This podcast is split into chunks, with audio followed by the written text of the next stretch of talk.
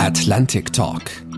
Sicherheits- und außenpolitische Analysen, Strategien und diplomatische Optionen. Ein Podcast der Deutschen Atlantischen Gesellschaft.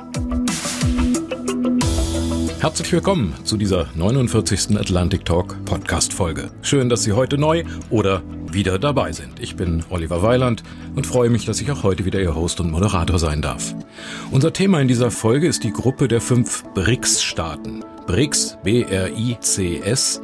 Das steht dabei für die fünf Mitgliedstaaten dieser 2013 gegründeten Gruppe. Dazu gehören B wie Brasilien, R wie Russland, I steht für Indien, C wie China und S für Südafrika.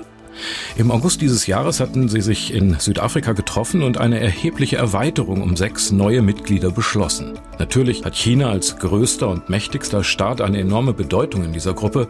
Dennoch, diese Erweiterung der BRICS-Staaten bringt eine enorme Dynamik mit sich. Könnte sie die globale Sicherheitsarchitektur verändern? Zum Beispiel konnte der südafrikanische Präsident Cyril Ramaphosa auf dem BRICS-Gipfel im August bekannt geben, dass 40 Staaten Interesse an einem Beitritt zu dieser Gruppe angemeldet haben. 22 Staaten wollten einen offiziellen Antrag stellen, haben das auch getan. Und sechs von ihnen werden der BRICS-Gruppe am 01.01.2024 beitreten. Was sind die aktuellen Ziele dieser Staatengruppe? Wie positionieren sie sich zwischen den systemischen Rivalen USA und China?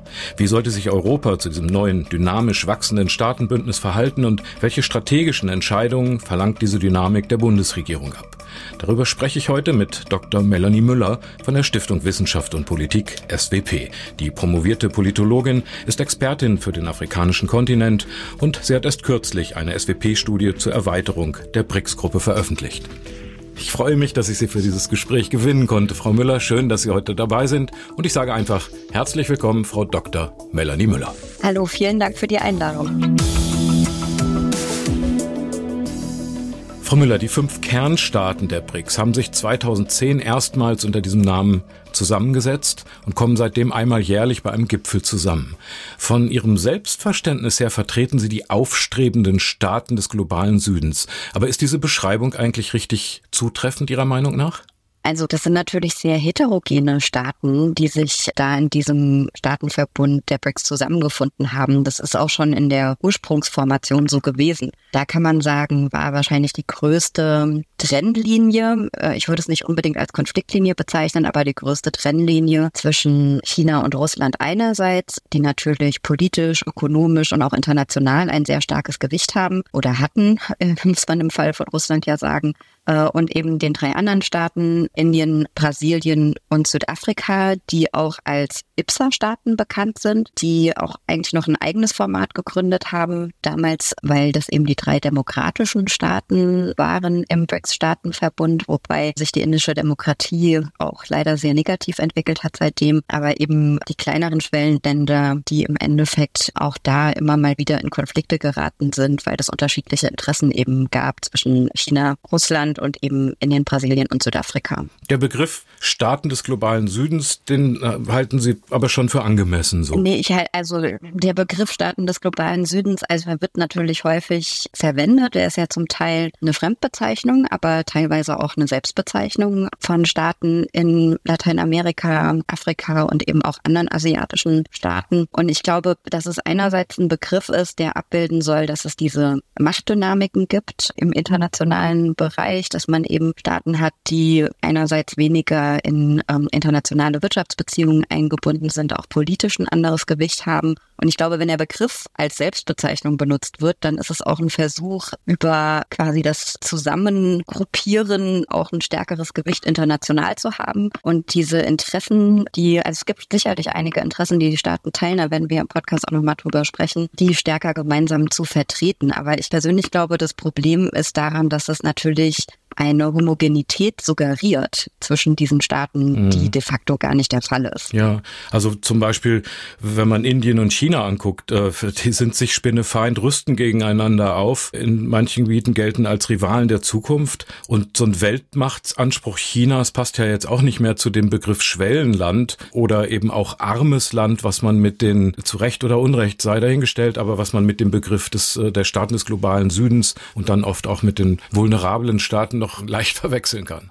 Ja, ich denke, dass ähm, China sich da dazu zählt, hat natürlich ganz viel mit der Geschichte zu tun, ist aber tatsächlich, wie Sie sagen, heute weniger passend, weil im Endeffekt China eigentlich ja der systemische Rivale der USA ist und mittlerweile auch wirtschaftlich mit der wichtigste Staat weltweit ist. Insofern trifft das sicherlich nicht mehr so zu, wie das vielleicht noch vor, vor 20 oder 30 Jahren zugetroffen hat. Es versteht sich aber, oder es zumindest, ähm, es generiert sich als Verbündeter äh, von Staaten des globalen Südens und da eben teilweise auch die Beziehungen zwischen, die bilateralen Beziehungen zwischen verschiedenen Staaten des globalen Südens und Chinas sehr eng sind äh, und sich das sicherlich auch durch die Belt and Road Initiative in den letzten Jahren nochmal verstärkt hat, sind die Beziehungen da eben doch sehr eng und wird es auch bislang zumindest von, ich sage jetzt mal, afrikanischen Staaten oder anderen Staaten nicht wirklich in Frage gestellt. Ja. Äh, wenn man sich diese Zusammenkünfte, die Gipfel vorstellt, sind das dann Verträge, die die zusammen abschließen, die bisherigen fünf und dann später eben elf? Äh, oder sind das meist so bilaterale Vereinbarungen? Was für einen Charakter hat dieses Bündnis denn? Ähm, also es gibt eben diesen jährlichen Summit, ähm, aber es gibt eben darüber hinaus, und ich glaube, das ist was, was häufig vergessen wird, bilateral, aber eben auch zum Teil über die BRICS in verschiedenen Politikfeldern auch nochmal Treffen und Koordinierung darüber hinaus. Und das ist, glaube ich, ein wichtiger Faktor, dass ähm, auch über die BRICS sich die Beziehungen zwischen den Staaten insgesamt verändert haben. Also es ist eben nicht nur dieses eine Treffen, sondern das, was noch drumherum passiert. Ich finde, Südafrika ist ein ganz gutes Beispiel, weil seit Südafrika in den BRICS beigetreten ist, haben sich die Wirtschaftsbeziehungen zu China enorm intensiviert. Da ist BRICS sicherlich nicht der einzige Faktor, ähm, aber natürlich so einen regelmäßigen Verbund zu haben, das kennen wir ja in der EU ähm, auch ein bisschen über die G7, das ist natürlich was, was eine Regelmäßigkeit schafft. Hm. Gleichzeitig gibt es ein Einstimmigkeitsprinzip in den BRICS, ähm, was es eben natürlich auch nicht ganz einfach macht, gemeinsame Beschlüsse zu treffen, vor allem wenn es sich um eine sehr heterogene Gruppe von Akteuren handelt. Diese Staatengruppe hatte 2014 die New Development Bank mit Sitz in Shanghai gegründet. Und zwar als eigenständige globale Alternative auch zum westlich dominierten IWF e und der Weltbank. Die BRICS-Staaten praktizieren schon eine fast witzige Idee mit diesem R5, ja, ich sag mal dieser R5-Währung oder Reservewährung wäre vielleicht richtiger. Ähnlich wie der Name BRICS ist der Name R5 abgeleitet von den Anfangsbuchstaben, diesmal von den fünf nationalen Währungen, also dem brasilianischen Real, dem russischen Rubel, indische Rupie, chinesischen Renminbi und südafrikanischen Rand. Äh, zahlen die BRICS-Staaten ihre Importe untereinander eigentlich wirklich schon in diesem Währungskorb? Wird das eine Alternative nein. zum Dollar? Nein, nein. Also bislang Natürlich ist eines der Ziele, das ist auch ganz klar formuliert, ähm, die De-Dollarisierung voranzutreiben. Ähm, aber wir sind ganz weit davon entfernt. Also was aktuell passiert, ist, dass einige Staaten im BRICS-Verbund jetzt ihren bilateralen Handeln zum Teil aber auch nur über ihre nationalen Währungen und nicht mehr über den Dollar abwickeln. Mhm. Also das ist so ein Anfang quasi dieser äh, sogenannten De-Dollarisierung. Und ich denke, das erklärt auch, warum es ein großes Interesse gab, wirtschaftlich starke Staaten da jetzt auch mit aufzunehmen, weil natürlich das, das Gewicht ähm, dieses Handels, also das Volumen des Handels nochmal erhöht. Aber ich glaube, dass man sehr weit davon entfernt ist, ähm, wirklich eine De-Dollarisierung voranzubringen. Mhm. Sie sind Expertin für die Region Afrika. Südafrikas Präsident Ramaphosa hatte sich auf dem August-Treffen in Südafrika darum bemüht, die afrikanischen Staaten stärker mit den anderen BRICS-Partnern ins Geschäft zu bringen. Nun werden Ägypten und Äthiopien zwar im Januar 24 Mitglieder. Auffällig finde ich dabei aber, dass die Afrikanische Union, also die Gruppe der insgesamt 55 afrikanischen Länder, nicht dazugehören wird als Gruppe. Die AU hat stattdessen die Mitgliedschaft in der westlich orientierten G20 gewählt. Wie ist das zu interpretieren? Ich glaube, das ist jetzt nicht wirklich überraschend. Also das Ziel äh, Ramaphosa's war auch nicht, die AU in die BRICS zu integrieren. Das wäre eigentlich auch ein bisschen widersprüchlich eigentlich, weil ja vor allem Staaten Mitglied sind bei den BRICS und die AU ja ein regionaler Zusammenschluss ist, also wie die EU. Und das hätte ich jetzt auch nicht erwartet, zumal das natürlich fast schon wieder ein neues Ungleichgewicht geschafft hätte, wenn man damit ja faktisch den ganzen afrikanischen Kontinent integriert hätte. Ähm, aber was wäre mit den Lateinamerikanern gewesen? Also ich glaube, das ist nicht wirklich überraschend. Ähm, aber ich meine, man kann durchaus sagen, zwei afrikanische Staaten sind da jetzt zusätzlich aufgenommen worden. Und ich denke, die wichtigere Frage ist eigentlich, und das war auch Südafrikas Ziel, die BRICS-Staaten nochmal intensiver auch in die afrikanische Diskussion um die Ausweitung der afrikanischen Freihandelszone mit einzubringen, ja. weil ja die Afrikaner ja daran arbeiten, auch eine, eine Freihandelszone jetzt zu schaffen. Und da ist natürlich das Ziel, international auch Wirtschaftspartner einzubinden. Und das war der Hauptfokus. Dass die AU jetzt bei den G20 ist, das ist auch ein sehr wichtiger Aspekt. Und ich glaube, das war auch auf Betreiben der indischen Regierung etwas, was eben nochmal zeigt, dass sich das Stimmgewicht, mhm. das ich benutze jetzt den Begriff nochmal globale Südens ähm, in unterschiedlichen Foren auf jeden Fall erhöht. Ja.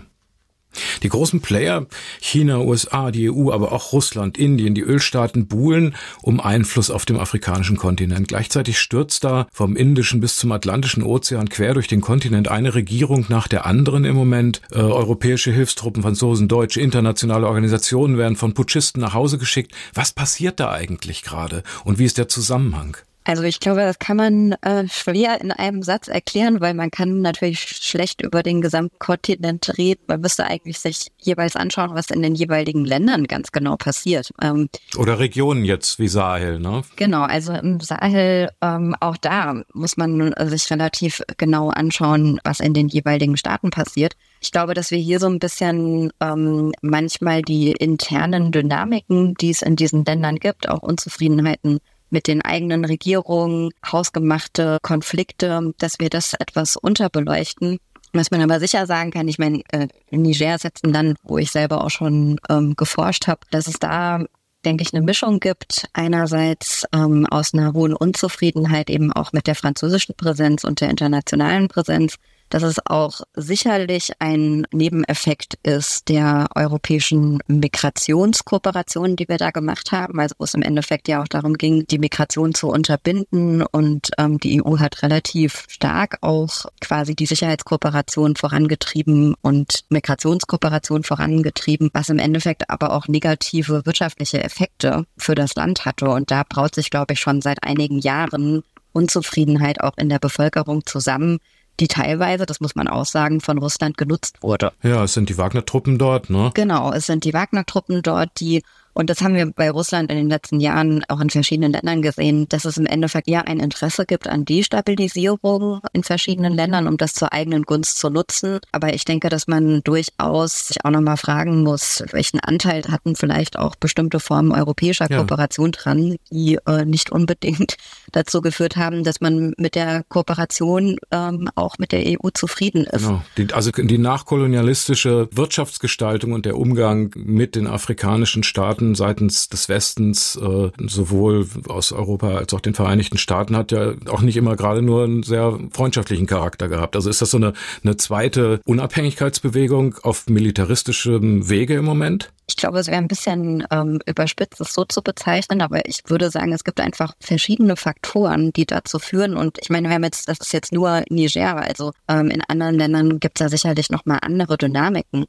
Aber ich denke, es gibt zwei Ebenen ähm, da drin, die wichtig sind, nämlich dass einerseits ähm, in Anführungszeichen der Westen und natürlich auch die EU nicht unbedingt die bevorzugten Partner sind, mehr sind, ähm, dass es gleichzeitig auch viel Unzufriedenheit gibt in anderen Regierungen, also auch stabileren Regierungen mit der Beteiligung der afrikanischen Staaten oder anderer Staaten des globalen Südens in multilateralen Foren. Also dass es ein Gefühl gibt von, eigentlich werden multilaterale Formate so genutzt, dass sie westliche Interessen befördern. Wenn es aber darum geht, multilaterale Foren auch zugunsten des globalen Südens zu nutzen, ähm, dann findet es nicht statt. Und ich mache mal ein Beispiel. Ich glaube, die Corona-Pandemie ist ein Beispiel, was natürlich gezeigt hat, dass es eine sehr egoistische Politik gab, sowohl in den EU als natürlich auch in den USA, wir haben uns dagegen ausgesprochen, gegen die Patentfreigabe für Impfstoffe. Es gab das Horten von äh, Impfstoffen. Es gab quasi Exportbeschränkungen für medizinische Schutzausrüstung. Und das hatte natürlich massive Folgen für solche Länder, in denen diese Produkte nicht produziert werden. Das ist ein Beispiel von vielen, aber ich glaube, die Unzufriedenheit ist insgesamt sehr groß.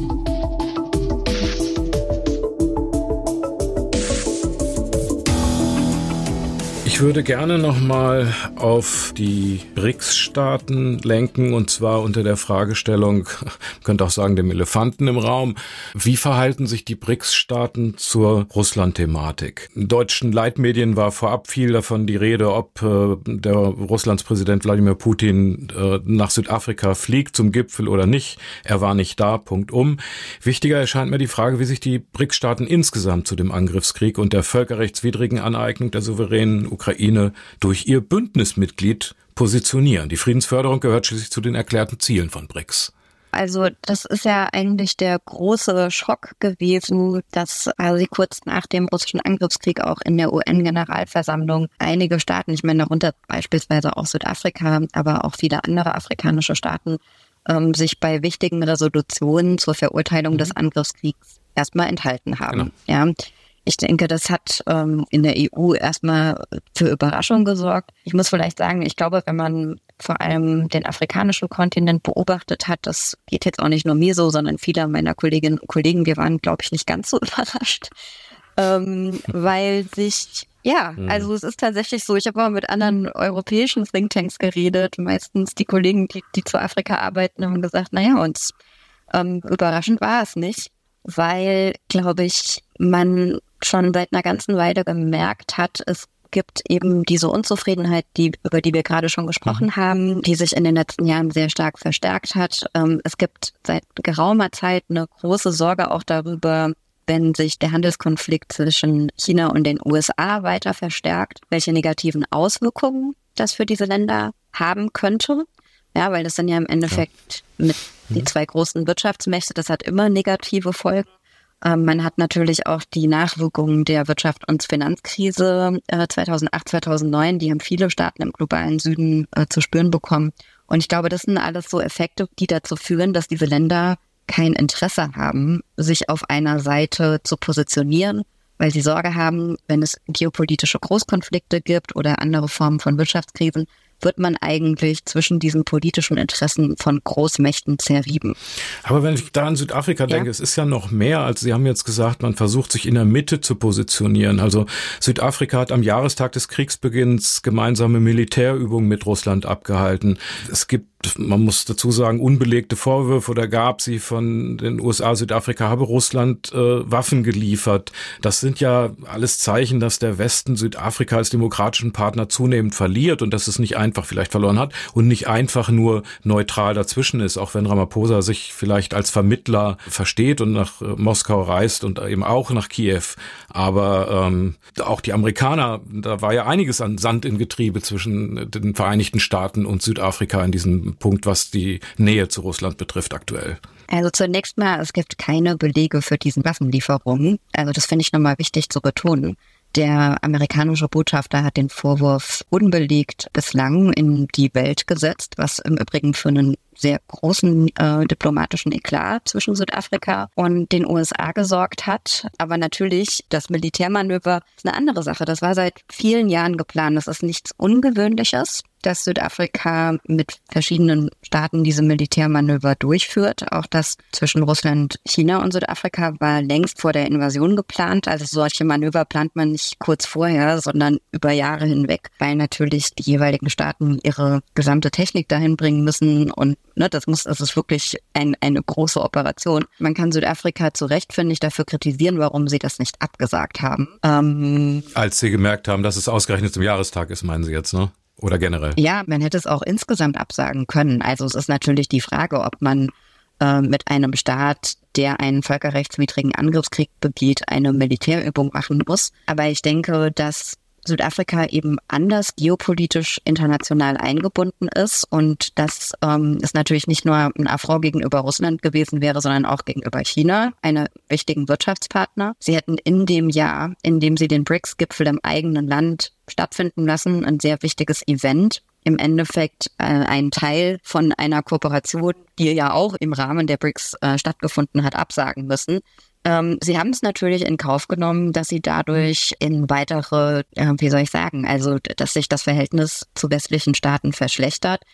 Aber ich denke, das sieht man sowohl bei Südafrika, aber auch bei Brasilien und auch bei Indien, dass all diese Staaten sich sehr stark auch darum bemühen, ähm, die Beziehungen zum Westen aufrechtzuerhalten, dass man jetzt zum Beispiel auch bei BRICS, ähm, Putin war ja virtuell zugeschaltet, ähm, er hat äh, da seine Kriegsrhetorik und Kriegspropaganda verbreitet, ihm wurde teilweise widersprochen und teilweise ist, ist es quasi ins Leere gelaufen. Also es gab mhm. da keine offenkundige Unterstützung. Und ich meine, wenn man diese ganzen ähm, Punkte von Südafrika aufzählt, muss man halt auch sagen, Putin ist nicht nach Südafrika gereist, weil es den Haftbefehl gab des ICC und die südafrikanische Regierung darauf eingewirkt hat, dass er nicht kommt. Ob sie ihn verhaftet hätten oder nicht, das sind Fragen, die werden uns weiterhin beschäftigen. Ja. Also ich glaube, man muss halt das komplexe Bild verstehen und wir dürfen die Außenpolitik dieser Staaten nicht rein aus einer europäischen Perspektive betrachten, sondern wir müssen bis zum bestimmten Punkt auch die andere geopolitische Stellung dieser Länder in den Blick nehmen. Zum russischen Narrativ gehört ja die Erzählung davon, dass die NATO als Aggressor gegenüber äh, Moskau aufgetreten ist.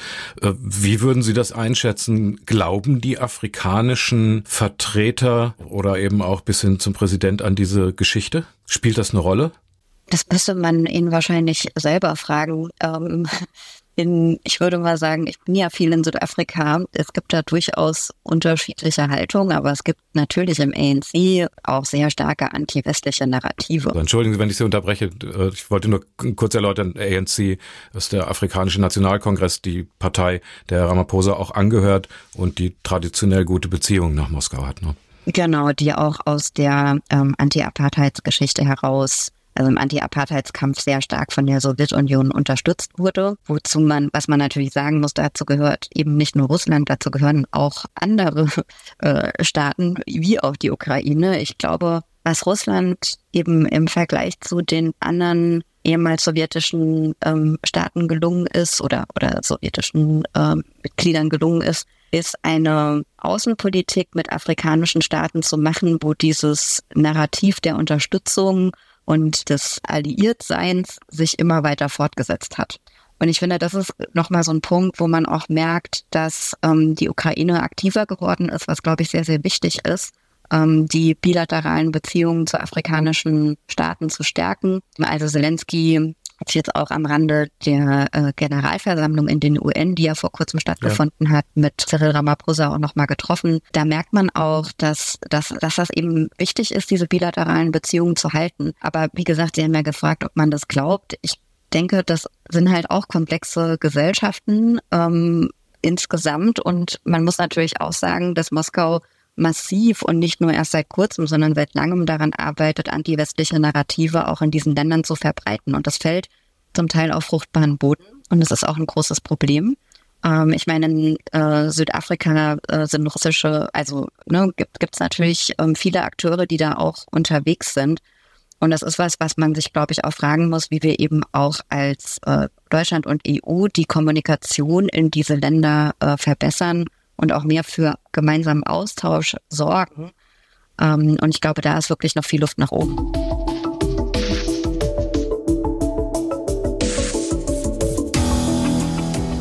Damit kommen wir auch zu einem Bereich, äh, der jetzt nochmal einen besonderen Fokus erhält, nämlich die Staaten, die hinzukommen und wie sich die BRICS verändern. Es ist eben doch nicht mehr so, dass nur die Alten da sein werden, sondern auch die neuen sechs hinzukommen. Argentinien, Ägypten, Äthiopien, der Iran, Saudi-Arabien und die Vereinigten Arabischen Emirate werden im Januar 24 zur BRICS-Gruppe dazu stoßen. Mit diesem Beitritt wird sich fast die Hälfte der Weltbevölkerung und 37 Prozent der Weltwirtschaftsleistung in diesem global aufgestellten Bündnis wiederfinden. Dann wird die Gruppe zu BRICS Plus oder wie es auch schon heißt, die BRICS 11.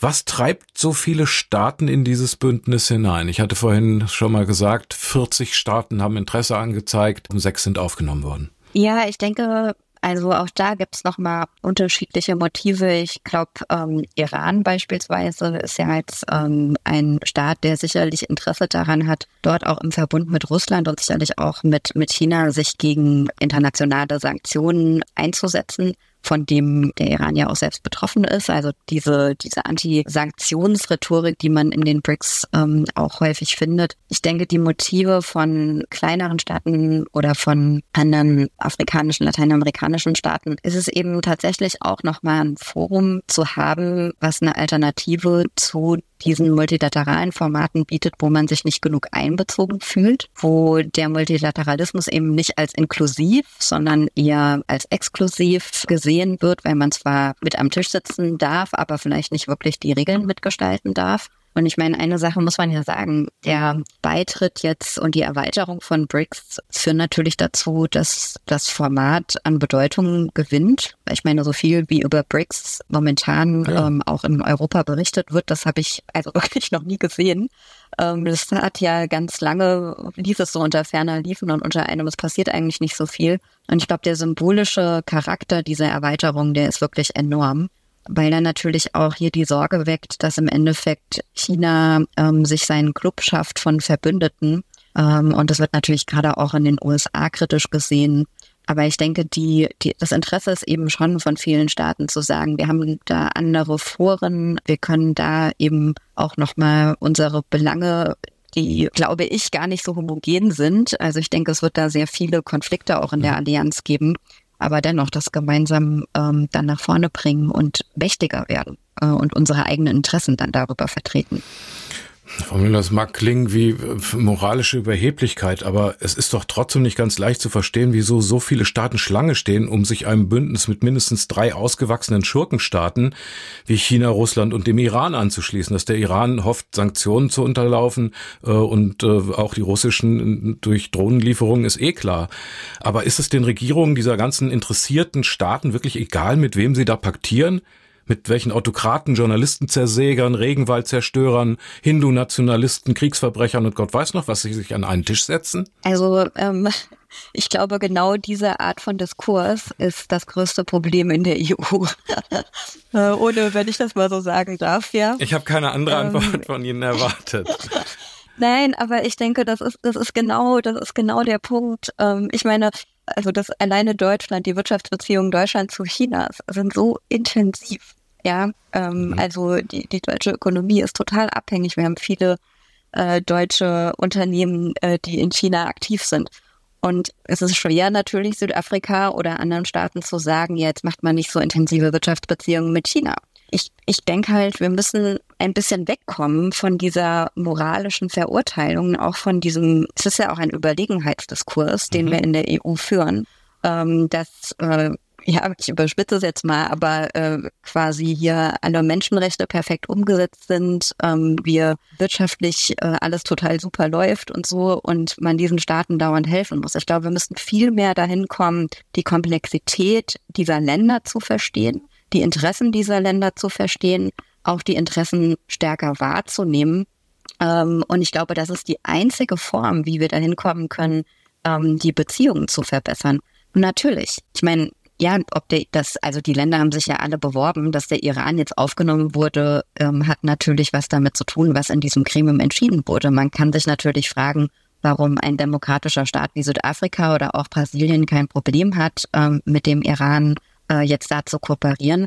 Aber ich glaube, man darf, man muss diese Wertbrille absetzen und man muss die Interessenbrille aufsetzen. Und momentan stellen viele dieser Länder ihre eigenen Interessen über Werte. Im Übrigen ja auch nichts, was uns in der EU so ganz fremd ist, wenn man mal äh, ehrlich ist. Ähm, und versuchen halt ähm, über solche Foren ähm, ihre, ihre Macht zu schärfen. Und ich denke, wenn wir, wenn wir wegkommen von diesem Verurteilungsdiskurs und uns fragen, was sind denn die Anliegen? Wie können wir dem entgegenkommen? Was können wir hier auch anders machen? Wie können wir eine andere Politik gestalten, die diesen Staaten das Gefühl gibt, wir machen das mit ihnen und nicht über sie hinweg? Dann werden wir auch eine Chance haben, eine bessere Kooperation aufzubauen. Ja. Es könnte ja sogar sein, dass die Vergrößerung der BRICS-Gruppe, die untereinander auch ein echtes De-Risking praktizieren wollen, durchaus zu einer Entspannung der bipolaren Zuspitzung in der Geopolitik beitragen. Halten Sie das für möglich? Also es wird im Moment viel so diskutiert, als ob die bösen BRICS-Staaten sich erweitern, China als die große dominante Macht in der alten und in der erweiterten BRICS äh, alles an sich reißt und das ganze BRICS-Bündnis ein Bündnis gegen den Westen ist. Aber es könnte doch vielleicht auch andersrum zur Entspannung beitragen, wenn neue demokratisch ausgerichtete Partner, immerhin gibt es äh, Einstimmigkeitsrecht in der BRICS, äh, dazukommen, oder? Ja, ich glaube, ähm, das ist eben auch der Punkt, ähm, also so ein, so ein bisschen das Problem, wenn man das nur unter dem chinesischen Interesse der Erweiterung sieht. Also wir haben da jetzt sehr intensiv drüber geredet, dass andere Staaten durchaus ihre eigenen Interessen haben. Ähm, und natürlich ist China ein mächtiger Akteur, ähm, aber es kann ja dieses Forum überhaupt nicht dominieren. Und Sie haben das ja angesprochen, alleine die chinesisch-indische Konkurrenz wird natürlich dazu führen, dass Indien ähm, sich auch sehr stark dafür einsetzen wird, ähm, dass China da nicht so mächtig wird. Also jetzt, ja, mhm. dass Modi sich so stark für diese, diesen AU-Beitritt in den G20 eingesetzt hat und sich da auch als äh, Verbündeter des globalen Südens äh, immer wieder generiert, zeigt ja ganz deutlich, dass, dass es da auch Wettbewerb gibt. Und ich glaube, also ich, ich glaube, es ist einfach noch ein bisschen früh. Ich meine, die Frage ist natürlich, welche Vorstellung einer inklusiven, eines inklusiven Multilateralismus haben diese Staaten? Und ich glaube, es wird wahrscheinlich keine gemeinsame Vorstellung geben. Ähm, ich weiß auch, ich glaube auch kaum, dass das Russlands wirkliches Interesse ist. Und bei China, ja, die haben natürlich auch andere Interessen. Aber die Frage ist, und das ist ja die spannende Frage, was könnte man denn strukturell international verändern, äh, damit beispielsweise äh, afrikanische Staaten, die AU, auch das Gefühl haben, sie sind grundsätzlich besser einbezogen und haben ähm, mehr Möglichkeiten. Und ich glaube, da ist der Schlüssel für die EU dahin, dass wir da reingehen, dass wir da tiefer reingehen, dass wir in Austausch kommen. Es gibt viel Unzufriedenheit damit, dass eigentlich in der EU dann bestimmte Entscheidungen getroffen werden. Also ich nehme mal das Beispiel CBAM, also dieser Carbon Border Adjustment äh, Mechanism. Ähm, das ist quasi äh, etwas, was die EU gemacht hat, um die Industrien in der EU, die jetzt dekarbonisieren, äh, vor äh, Importen zu schützen, die noch fossil produziert werden und dadurch billiger ja, ja. sind äh, aktuell noch. Hm. Äh, und Indien und Südafrika haben bei der WTO quasi um Verschiebung gebeten und sich auch ähm, darüber beschwert, weil das natürlich ihre Wirtschaften trifft, die noch, die auch dekarbonisieren wollen, aber die noch nicht so weit sind wie die EU. Ja, das heißt, wir werden da so eine Art zeitliche Gap haben, und die sagen, okay, ihr macht jetzt diese Gesetze, ähm, uns betrifft das, wir werden nicht in die EU ähm, exportieren können.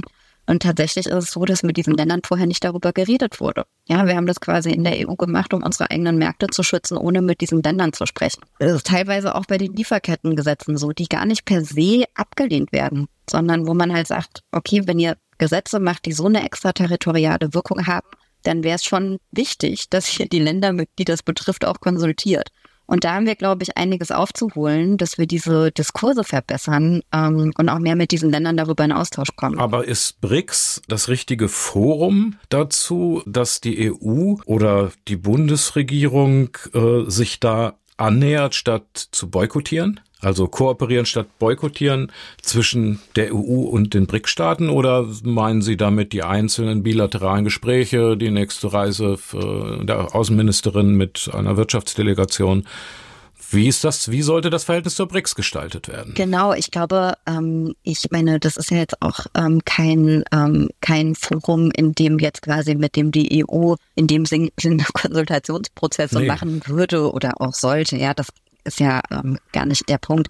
Und ich meine, BRICS ist ja nicht die einzige Dynamik. Ich glaube, BRICS ist ähm, der vielleicht symbolischste Prozess, den wir gerade sehen. Ja. ja, weil er meiner Meinung nach was zeigt, was sich aber in so vielen unterschiedlichen Foren ähm, in den letzten Jahren schon gezeigt hat, nämlich, dass sich Staaten zusammenschließen, also Staaten aus dem globalen Süden, ähm, um durchaus mehr äh, ihre eigenen Interessen zu pushen. Indien und Südafrika sind ein ganz gutes Beispiel, weil die recht viele gemeinsame Beschwerden bei den WTO gemacht haben, sich auch gemeinsam beispielsweise für die Aufhebung des Patentschutzes ähm, von Impfstoffen eingesetzt haben und da massiv lobbyieren. Also ich glaube, das ist eigentlich was, wo man sagen kann, ähm, BRICS ist eher ein, ein Symbol vielleicht auch. Also natürlich in der konkreten Politik wird es mehr als ein Symbol sein, aber es ist jetzt erstmal was, wo sich das zeigt. Und wo wir dann, also mit wir meine ich Deutschland, aber auch die EU, bilateral mit Staaten äh, in Austausch gehen kann. Man kann ja auch darüber nachdenken, was heißt das zum Beispiel für die G7? Im letzten Jahr wurden ja einige Staaten auch schon eingeladen zu den G7, dann ähm, daran teilzunehmen.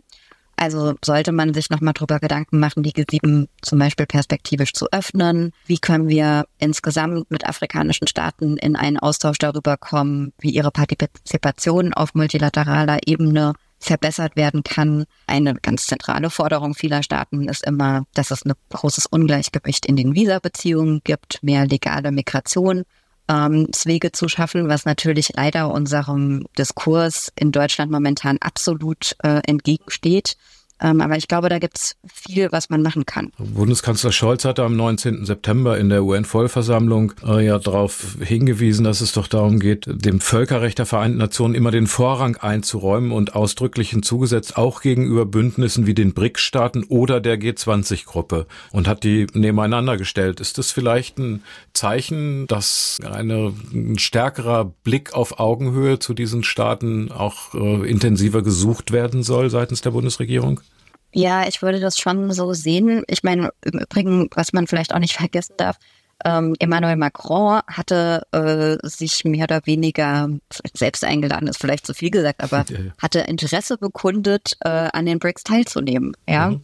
Ähm, er wurde dann nicht, er hat keine formale Einladung bekommen, weil die südafrikanische Regierung dann gesagt hat, sie haben jetzt eine andere Agenda, aber ich muss ganz ehrlich sagen, dass ich das eigentlich keine schlechte Idee fand, also um eben zu signalisieren, ja, wir, wir, wir beobachten das, wir stehen dem offen gegenüber. Ich glaube auch, dass die G20 kein schlechtes Forum sind, weil im Endeffekt ist ja eine andere Frage, über die haben wir noch gar nicht so stark geredet. Aber wie stark befördern wir ein Narrativ von Bipolarität und Wettbewerb wenn wir diese Formate als ähm, quasi Gegner, äh, Gegnerkoalitionen ja. betrachten, ja. Und ähm, da kann natürlich äh, die Bundesregierung und auch die EU massiv dazu beitragen, eben nicht diesen Wettbewerb durch bestimmte Rhetorik zu verstärken, sondern zu sagen, okay, wir schauen uns das an, wir müssen da auch nicht alles gut finden. Ja, natürlich ist es ähm, ist das eine besorgniserregende Koalition, die sich da dann auch zusammenbraut, jetzt auch nochmal mit dem Iran natürlich. Aber dennoch kann man ja dafür offen sein, sich anzuschauen, was macht Sinn, wo können wir auch mal bei Punkten, die in den BRICS und natürlich auch in anderen Formaten aufkommen, entgegenkommen, müssen wir vielleicht auch mal was abgeben, ja. Es wird natürlich nicht gehen, über einen inklusiven Multilateralismus zu sprechen und diese Länder beispielsweise nicht stärker in globale Lieferketten zu integrieren und ähm, vielleicht auch mehr Wertschöpfung in diesen Ländern mit zu unterstützen. Und ich glaube, das sind eben Punkte, wo man offen bleiben sollte und hier auch nicht zumachen sollte. Und ich finde das ganz wichtige und gute Signale, dass ich finde, so Deutschland und die EU sich da eben nicht verschließt. Tja, vielleicht sehen Sie ja auch irgendwas, was darauf hindeutet, dass die Gruppe der BRICS-Staaten vielleicht in einer fernen Zukunft zu einem globalen, freien und regelbasierten Beziehungsgeflecht aller Staaten der Erde inklusive einer UN-Reform Positives wird beitragen können. Würden Sie das bejahen? Also ich, Haben Sie so eine Hoffnung? nee, Nein, die habe ich, die habe ich tatsächlich nicht. Ich glaube nicht, dass die BRICS selber das Forum sein werden. Ich glaube dazu zum einen würde ich das Interesse Irans und Russlands und auch Chinas daran wirklich bezweifeln. Ich glaube, China hat vielleicht ein größeres Interesse daran, seine Macht darüber zu vergrößern. Russland und der Iran haben sicherlich ähm, kein Interesse daran, den Multilateralismus zu stärken. Und dann haben wir natürlich auch extrem unterschiedliche Vorstellungen über Demokratie und Autoritarismus, also von demokratischen Staaten bis hin zu sehr ähm, autoritären Staaten. Und ich denke, ein zweiter Punkt ist natürlich auch nochmal dass innerhalb dieser Staatengruppe es ähm, die Beziehungen zwischen den Staaten nicht unbedingt gut sind. Also äh, Ägypten und Äthiopien streiten sich ja über äh, einen Staudamm. Wir haben ganz verschiedene Konfliktlagen. Indien und China haben diesen Konflikt. Deswegen würde ich sagen, die BRICS selber direkt zur Stärkung des Multilateralismus nein. Aber der Nebeneffekt kann natürlich sein, dass wir es über die Unzufriedenheit, die sich eher darüber ausdrückt und auch über eine kluge Außenpolitik, die die Interessen und Zielvorstellungen der Länder, also der Länder, mit denen wir gut arbeiten können, im globalen Süden stärker in den Blick gerückt, darüber eben auch zu so einer, zu einigen Reformen zu kommen, die im Endeffekt dann auch dazu führen können, dass wir als äh, EU nicht noch weiter abgehängt sind, als wir ähm, vielleicht dann wir uns ja auch eingestehen müssen, vielleicht aktuell auch wirklich sind. Ja. Da bewahren wir die Hoffnung, auch vielleicht in die Zukunft der BRIC-Staaten, ohne zu vergessen, dass Imperialismus und Weltmachtstreben nichts mit Multipolarität zu tun haben kann oder? Selbstredend ähm, schließt sich natürlich aus und deswegen wird natürlich Russland auch kein Akteur da drin sein, der irgendwas Konstruktives beitragen wird. Also es ist natürlich eine enorm utilitaristische Politik und natürlich, und ich vielleicht nochmal so als kleiner Ausblick, die permanente Drohungen äh, Chinas auch gegenüber Taiwans, das sind natürlich Punkte, die besorgniserregend sind. Und ich denke, es ist einfach momentan eine noch etwas undurchsichtige internationale Situation. Also wir wissen nicht, wie sich das weiterentwickeln wird. Ich glaube, wir dürfen auch nicht vergessen, dass die Wahlen in den USA ähm, auf einer ganz anderen Ebene eben auch nochmal entscheidend sein werden, nämlich mit Blick auf die Frage, wer ist der Partner der EU und wer ist Deutschlands Partner? Also mit einem Präsident äh, Joe Biden ähm, werden wir sicherlich mehr an einem Strang ziehen können und kooperativer zusammenarbeiten können und vielleicht an den ein oder anderen Stellen auch auf UN-Ebene Punkte umsetzen können, die eben genau diese Inklusionsfähigkeit der UN befördern. Ja, man muss ja auch nicht nur von Trump ausgehen, aber sollte es einen Präsidenten geben, der weniger konstruktiv ist, ähm, und weniger an Multilateralismus glaubt, dann wird es natürlich auch schwieriger. Und ich glaube, das ist gerade ein sehr, ja, auch besorgniserregender, aber auch sehr wichtiger Zeitpunkt international und ähm, da wird sich jetzt auch in den nächsten zwei, drei Jahren noch einiges entscheiden. Dem Atlantic Talk Podcast werden die Themen nicht ausgehen. Das war der Atlantic Talk Podcast Nummer 49 mit der Afrika- und BRICS-Expertin Dr. Melanie Müller. Ganz herzlichen Dank dafür. Ja, vielen Dank für das Gespräch. Alles Gute für Sie. Herzlichen Dank. Für Ihr Interesse sage ich auch allen, die bei diesem Atlantic Talk Podcast dabei waren, zugehört haben. Ich hoffe, Sie konnten Neues hören, haben Anregungen und Impulse gewinnen können. Wenn das der Fall ist, dann sagen Sie es weiter. Empfehlen Sie den Atlantic Talk Podcast der DAG weiter, gerne auch auf Instagram und bei Facebook. Und verpassen Sie auch selbst unsere Folge Nummer 50 nicht. Wie immer erscheint sie am letzten Donnerstag des Monats. Das wird dann also der 25. Oktober sein. Bis dahin bleiben Sie gesund, sicher und hoffnungsvoll. Versuche ich auch. Am Mikrofon verabschiede ich mich als Ihr Host und Moderator, Oliver Weiland. Atlantic Talk. Sicherheits- und außenpolitische Analysen, Strategien und diplomatische Optionen. Ein Podcast der Deutschen Atlantischen Gesellschaft.